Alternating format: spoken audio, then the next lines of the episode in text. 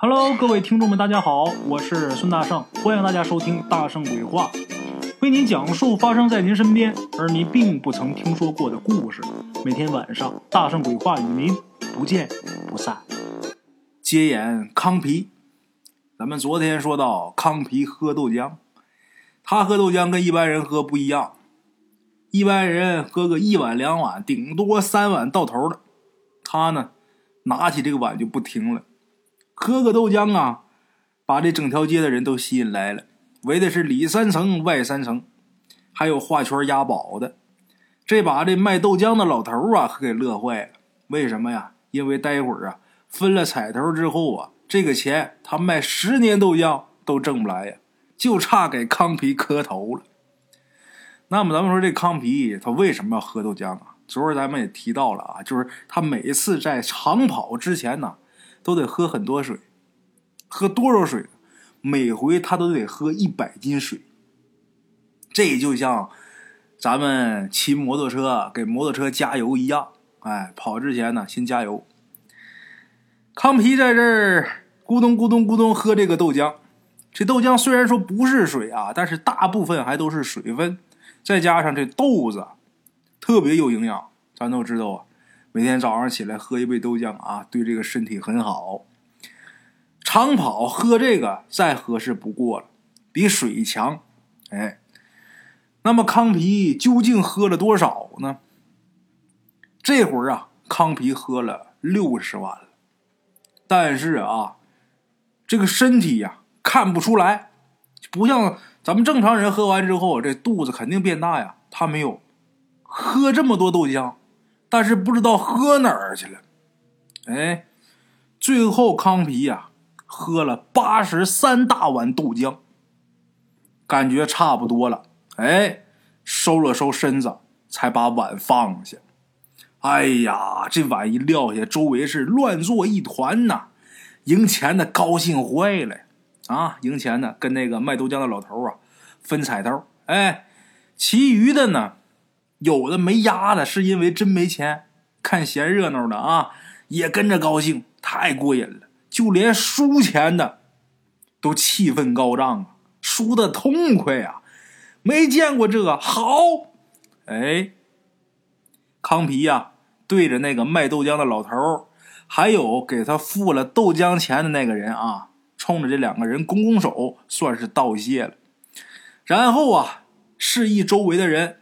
闪开一条道，周围的人都围着看热闹呢，没明白他要干嘛呀？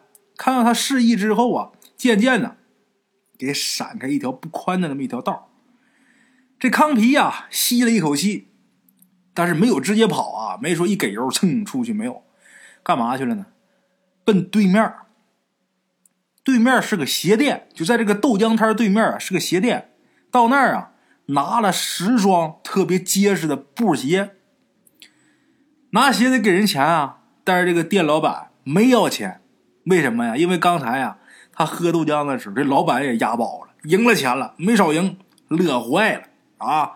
不要了，分文未取，这鞋给你了。康皮拿了这十双鞋之后，都弄好，弄一布包背身上，之后运气养神，在一瞬间爆发，噌，这人就出去了。就跟离弦的箭似的，这些看热闹的啊，都傻眼了。过好一会儿啊，才醒过神来。好好，他们在这叫好的时候，这康皮呀，早就跑远了。哎，原文上写，两个小时之后，康皮已经到了目的地了。原文写是一个时辰，一个时辰俩小时啊。这目的地，咱们昨儿说了。离他喝豆浆这地方二百多里，咱不用算二百多里，咱算二百里，就整二百里，那合一百公里呀，等于是他两个小时跑了一百公里。这一百公里两个小时，一个小时合五十公里，哎，这是他的时速啊，就能算出来他跑多快了。大伙儿都开过车吧？没开过车也骑过摩托车吧？那一直保持五十迈的速度，那不是一般人能做到的。康皮的确是有两下子。过了一个时辰俩小时，到了目的地。这目的地是哪儿呢？是距他喝豆浆那个地方二百里地以外，那么一个卖狗的地摊儿。哎，那他上这儿来干嘛呀？这地摊上啊有一个笼子，笼子里边有一只狗，这狗跟那书中记载的一模一样。哪个狗啊？就是被主审官那双儿女烧死的那个官太太的那只爱犬，长得一模一样。康皮到这儿来之后啊，不管不顾，抓起这个笼子就跑。两个小时之后，已经又回到主审官的办公室门前了。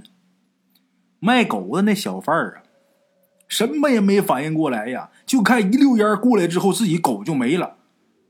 等自己反应过来之后，对着康皮这背影啊，就发呆了。哎，娘嘞！喊也没用了，早跑远了。嘿。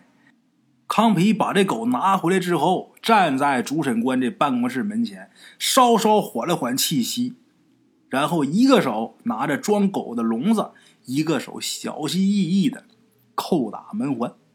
哎，这个主审官呢，在屋里边喊了一声“进来”，康皮呀推门就进去了。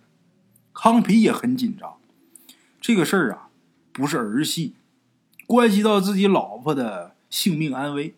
哎，这主审官啊，一看这人早上不是来过吗？怎么又来了呀？再仔细一看，这人手里边还拿着一个笼子，这笼子里边装的呀，不是别的，狗。这主审官呢，自打几年前他那一双儿女把这官太太那狗烧死以后，他落下一毛病，就怕狗啊。康皮把狗拎屋里来了。主审官看明白之后，我吓得全身发软，不知所措。康皮赶紧说话，因为康皮也知道他怕狗。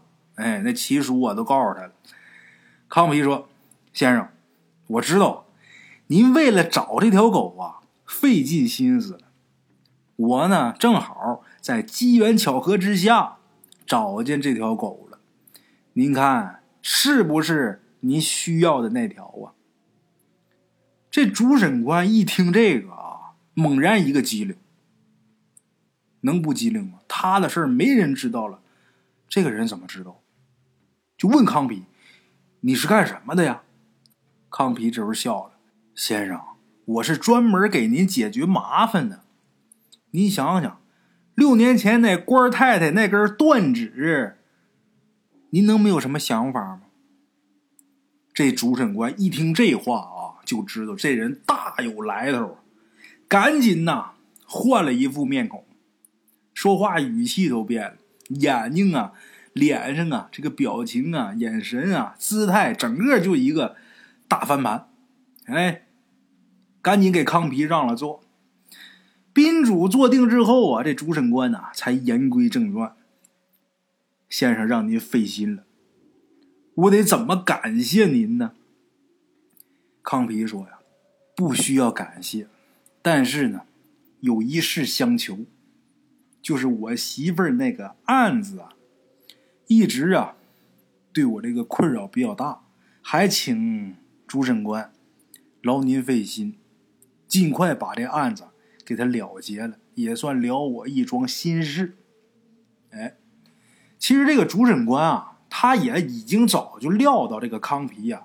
是为了他老婆这个案子来的，他故意又问了一遍啊，那个我该怎么谢你呀？需要我怎么感谢你啊？是为了确认一下，就是你除了你老婆这个案子，你还有没有别的方面的要求？比如说钱呢，是吧？听康皮这么一说，就是为了他老婆这个案子，不为钱财。这主审官呢，长舒一口气，然后啊，告诉康皮：“您放心，这个案子我定当亲自督办。”哎，这个事儿，算成了。那主审官一句话，底下人谁不买账啊？他想办什么事那太简单了。他想抓谁，那很轻松。康皮呢，拿着狗，亲眼看见巡捕房巡警出去抓人，他这心呐，才算是放下了。谢过主审官之后，拿着狗笼子就准备走。刚走到门口的时候啊，这主审官。拦住他了，就说：“先生，您是不是把这狗先留下呀？”康皮笑：“说，呃，肯定给您，但是啊，这案子没完之前呢，您还是把这狗先放我那儿，我给您看几天吧。主审官也笑了，您还真是够小心哈。得，那您费心帮忙多照看几天，等这个案子了了，我再派人去取，不迟。啊，咱们简短截说，康皮回到家之后不到三天，那边就来人了，告诉康皮，案子已经有进展了，那戏子已经抓获了，而且他们老爷用了刑，这戏子什么都招了。老爷让我告诉您，放心吧。安心照顾夫人养伤，以后不会再有任何事情了。康皮一看，这主审官果然是守信呐，把狗连同笼子都交给来人了。来人退去之后，康皮这心算是放下了。虽然说这个钱呢，他也没跟这个主审官要，但是好在自己以后啊不会再因为这个事儿有麻烦了。哎。日子呢，重归平静。又过了能有半个月不到，街面上啊就有消息。什么消息？那戏子啊要被枪毙，哎，给判了死刑了。这主审官也真够狠的，一步到位。哎，康皮他媳妇儿啊，听说这个消息之后，一开始没有反应。之后就开始流眼泪。康皮一看他媳妇这样啊，心里边啊就凉了。没想到他媳妇心里边还惦记着那个唱戏的。可是后来康皮万万没想到，他这媳妇就跟疯了似的，就说什么要去法场，要把那戏子给救回来。这不是疯了吗？而且他媳妇还说，即使我救不回来，我也要随他而去。把康皮气的呀！他那么对你，你还愿意为他去死去？康皮他媳妇说：“我不糊涂，我知道我想做什么，我能做什么。这一辈子能有这么一个贴心的人啊，我也算是值了。”康皮听到这儿真火了，真搂不住了，脾气再好也受不了啊！俩人在家里边这一通骂呀。康皮从古到今打两个人开始认识到现在，整个过程都说了一遍啊！我对你如何如何，全都悉数的跟他媳妇儿又说了一遍。但是啊，根本就打动不了他媳妇儿。这真应那句话了：你永远不要在机场等一条船。你对人家的好不一定是人家要的。哎，康皮呢，算是败下阵来。思索半晌，跟自己媳妇儿说：“我去吧。去干嘛呢？去救那个戏子。现在这个事儿，如果去找主审官，肯定不行，因为他知道主审官的大秘密。如果这个主审官现在看他如此往复，怕心生疑虑，利用自己的权利把康皮置于死地。”现在人家答应你的事已经办了，你突然间又反悔，而且那东西已经判了死刑，那能说改就改吗？如果他去找主审官，肯定不行。万一主审官一气之下啊，把他也给弄死了，康皮什么招没有？哎，那劫法场这种事儿，那是一个人能干得了吗？干不了。现在这种情况，如果想救这个戏子，只有南山上的土匪敢干。康皮跟他媳妇儿说。我入匪帮，然后我带人去劫法场。你呢，就在山脚西面等着。我如果成功了，这个戏子自然会来接你；如果我没成功，那戏子也活不了，我也活不了。至于你呢，要死要活，那就随你便，行吗？康皮把这番话跟自己媳妇儿一说。他媳妇儿第一次认认真真的审视了一遍自己的爷们儿，心里边也不是滋味他知道这男的对自己绝对是真心的，可是不知道为什么，自己就是不能像心疼那戏子那样心疼他。可能感情的事，谁也说不出来原因。哎，定好这个计划之后，第二天康皮呢就去找了王员外。他知道这个王员外啊，曾经是匪帮的一个小头目。况且呢，这个王员外啊，自从给了康皮一笔钱财之后啊，竟然平安无事了，再也没有受到那对母子的困扰啊！哎，正要感谢康皮呢，没成想康皮自己上门了，而且跟他说要加入匪帮。王员外他呢，已经归隐多年。很长时间呐，也不问江湖事，这个事儿也不是那么好办。可是既然康皮来投，王员外怎么说也得帮帮忙吧？哎，他先是在自己家这个房顶啊挂起了一道三角黑旗。一个时辰之后，有一只信鸽啊就落这个黑旗上面。王员外呀，赶紧从这个信鸽腿上拿下了一个纸条。在他们家暗室里边看完之后，立马把那纸条给烧了。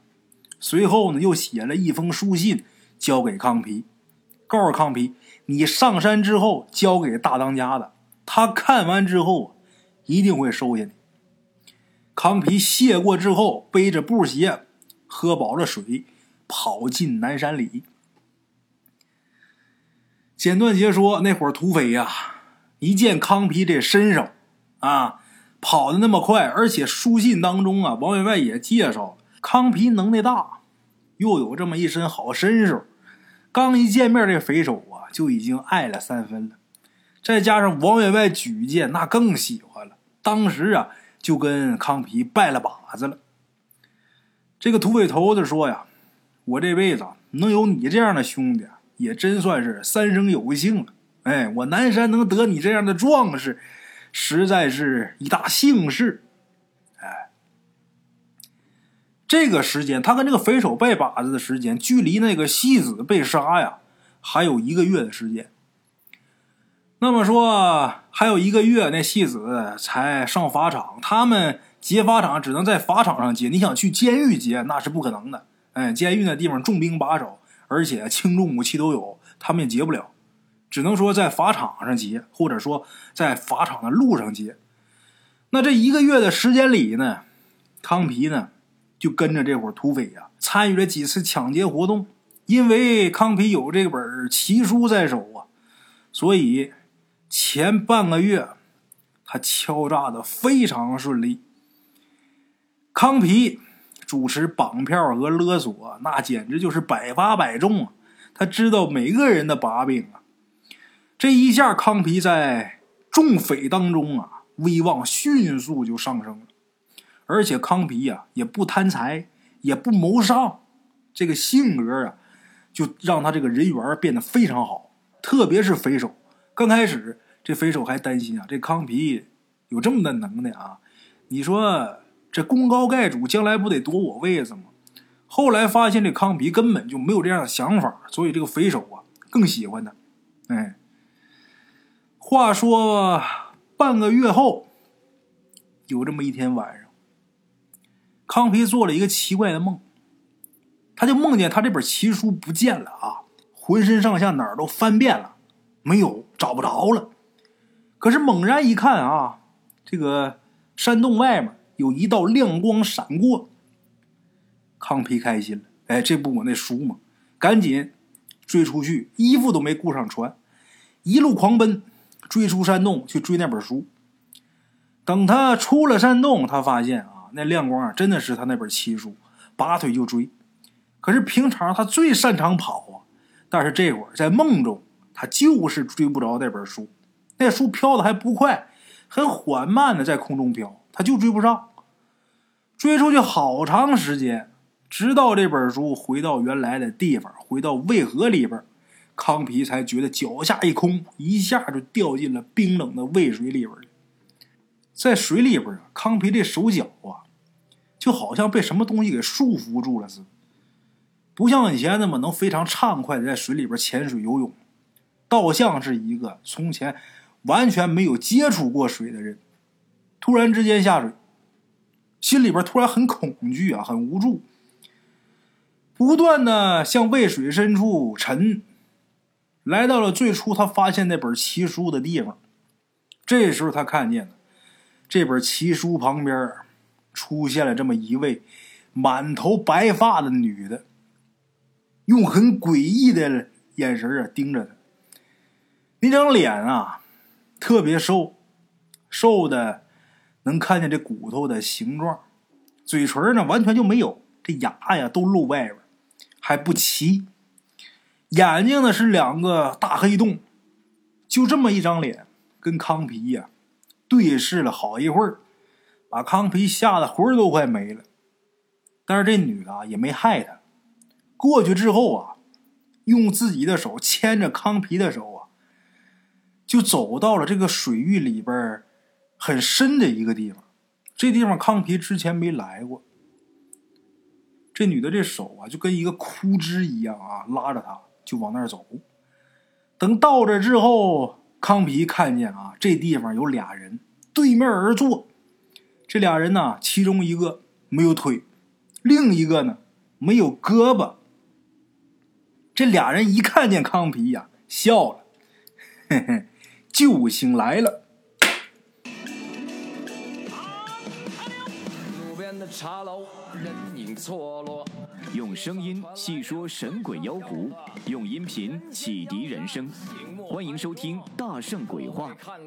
Hello，大家好，我是主播孙宇，吃完了饭，然后就回到自己的课室上喜马拉雅、百度搜索“大圣鬼话”，跟孙宇、孙大圣一起探索另一个世界。那天山女子独守空城，感谢鬼友们，感谢鬼友们，感谢鬼友们一路陪伴。大圣鬼话，见字如面。欲知后事如何，且听我下回分说。